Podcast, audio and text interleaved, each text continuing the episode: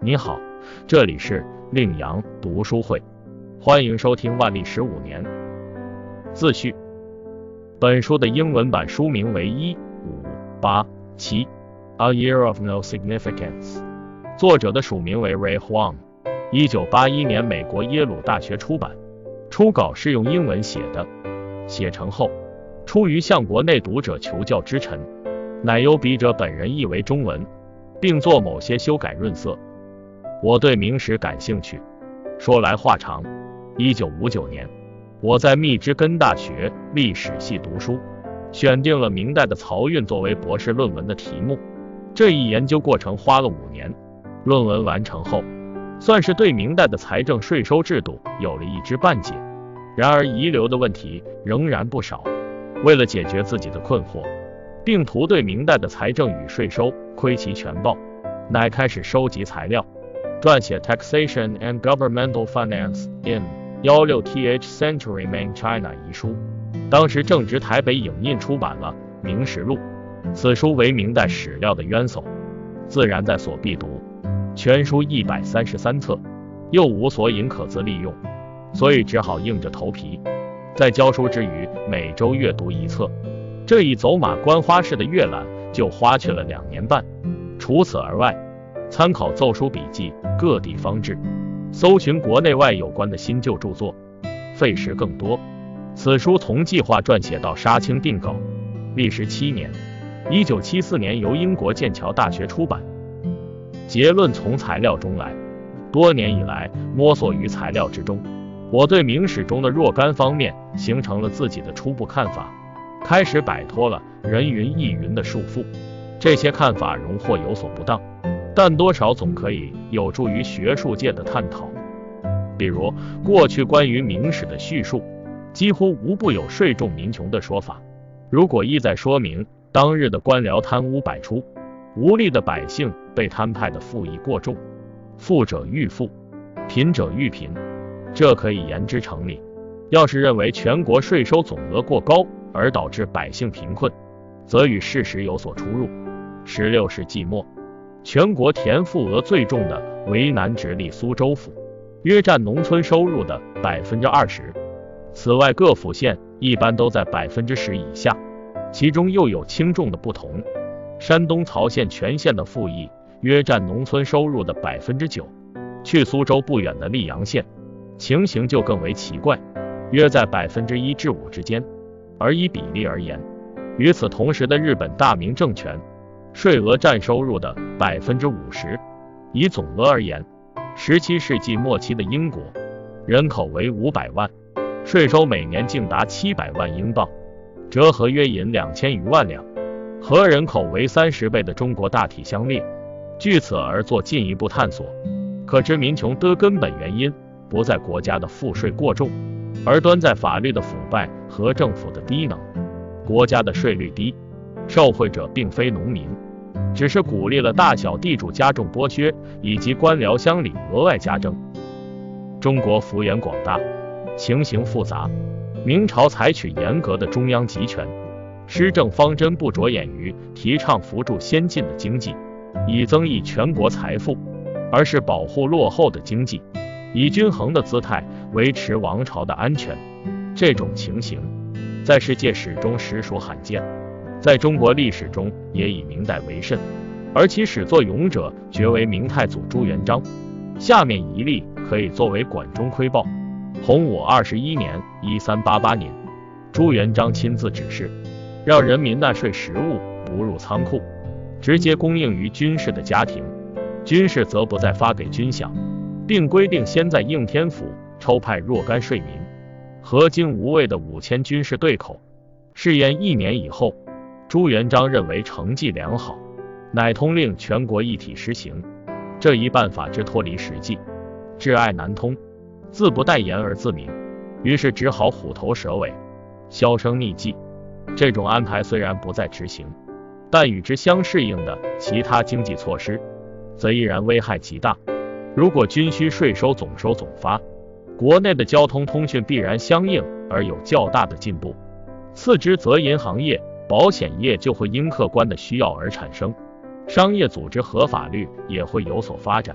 各地区既互通有无，以后就可以分工合作，各按其本地的特殊情况而发展其生产技术。西欧各国在十四世纪已经朝着这一方向前进，日本在德川幕府末期亦复如是。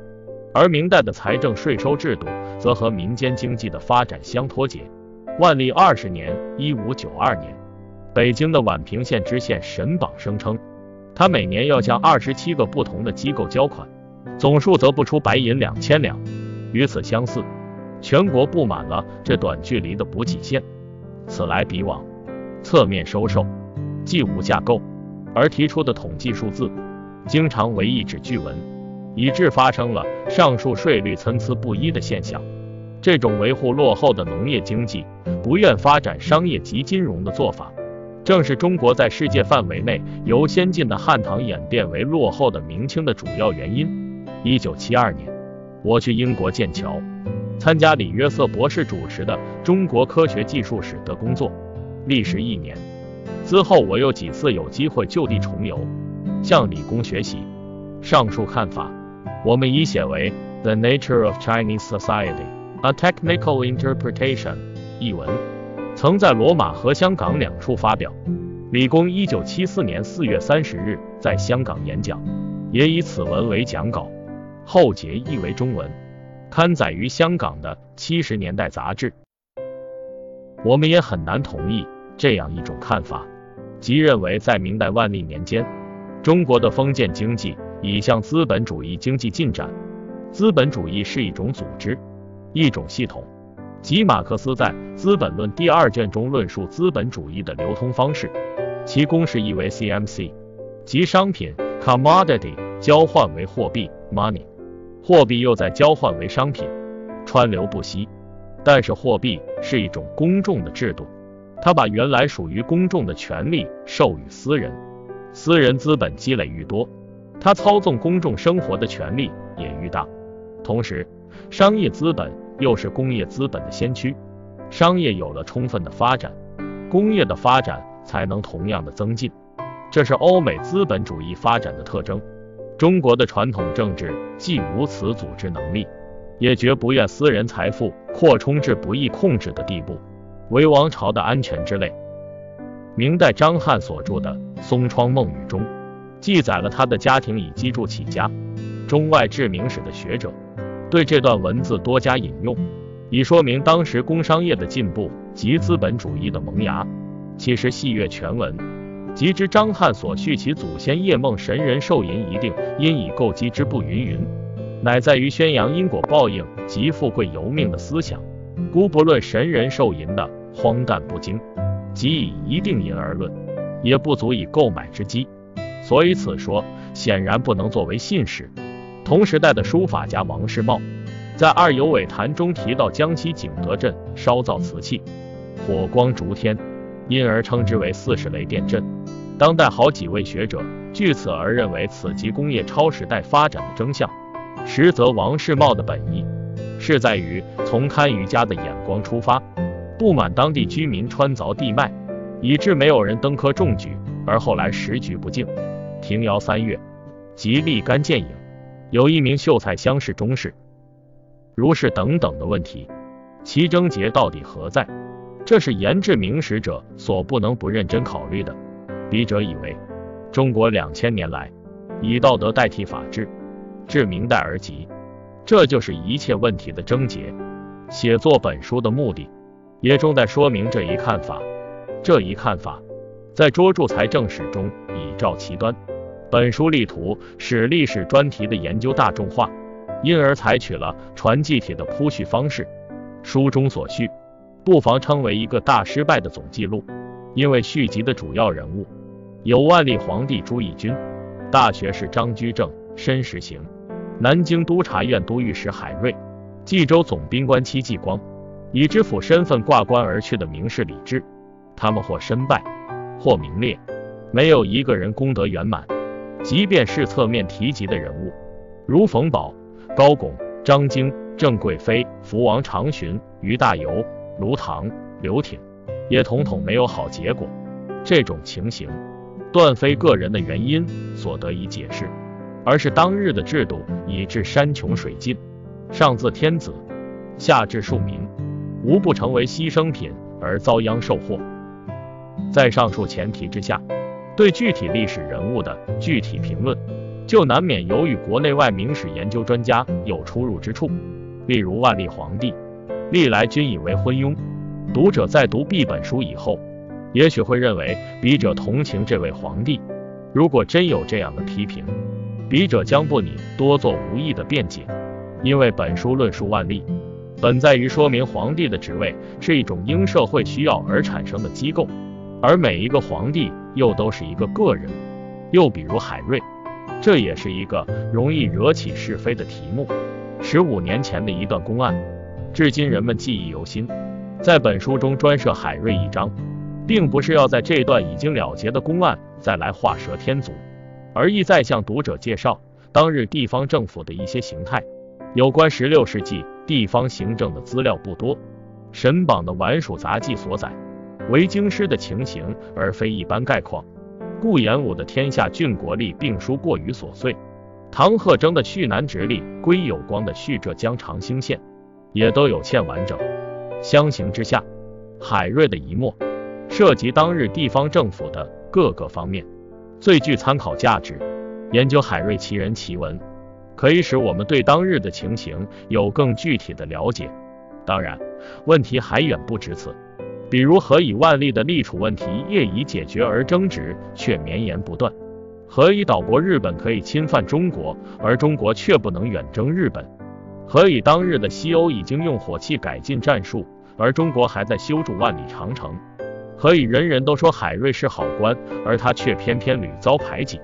这些具体问题，无疑和上述总的症结密不可分，然而却各有其特殊的原因。笔者写作此书时，虽已不同于过去的暗中摸索。但下笔时仍然颇费踌躇，书中所提出的答案均属易得之见，敬请读者批评指正。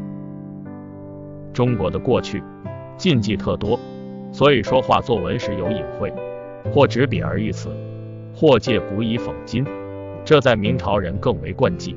本书论述明朝时事，举凡有所议论脏否，都是针对十六世纪的历史而发的。如果我要对今人今事有所议论，自当秉笔直书，绝不愿学明朝人的办法，否则就是违反了自己写书的目的。当然，另一方面，以古为鉴，今人也未尝不能得到若干启示。这本万历十五年，意在说明十六世纪中国社会的传统的历史背景，也就是尚未与世界潮流冲突时的侧面形态。有了这样一个历史的大失败。就可以保证冲突即开，恢复固态绝无可能，因之而给中国留下了一个翻天覆地、彻底创造历史的机缘。本书由英文译为中文，因为国内外情况的差别，加之所译又是自己的著作，所以这一翻译实际上是一种译写。笔者离祖国已逾三十年，很少阅读中文和使用中文写作的机会。而三十年来的祖国语言又有了不少发展，隔膜更多。幸经中国社会科学院文学研究所沈玉成先生将中文稿仔细阅读一过，做了文字上的润色，又承中华书局编辑部傅玄从先生关注，经常就各种技术问题与笔者书函磋商，所以本书与读者见面时，文字方面已较原稿流畅远甚，其有创意遣词方面。根本性的不妥，当然仍应由笔者负责。六，廖默沙兄为笔者年轻时的患难之交，蒙他在百忙中挥汗提签，为本书声色不少，仅此一并致衷心的谢意。黄仁宇，一九八一年一月于美国。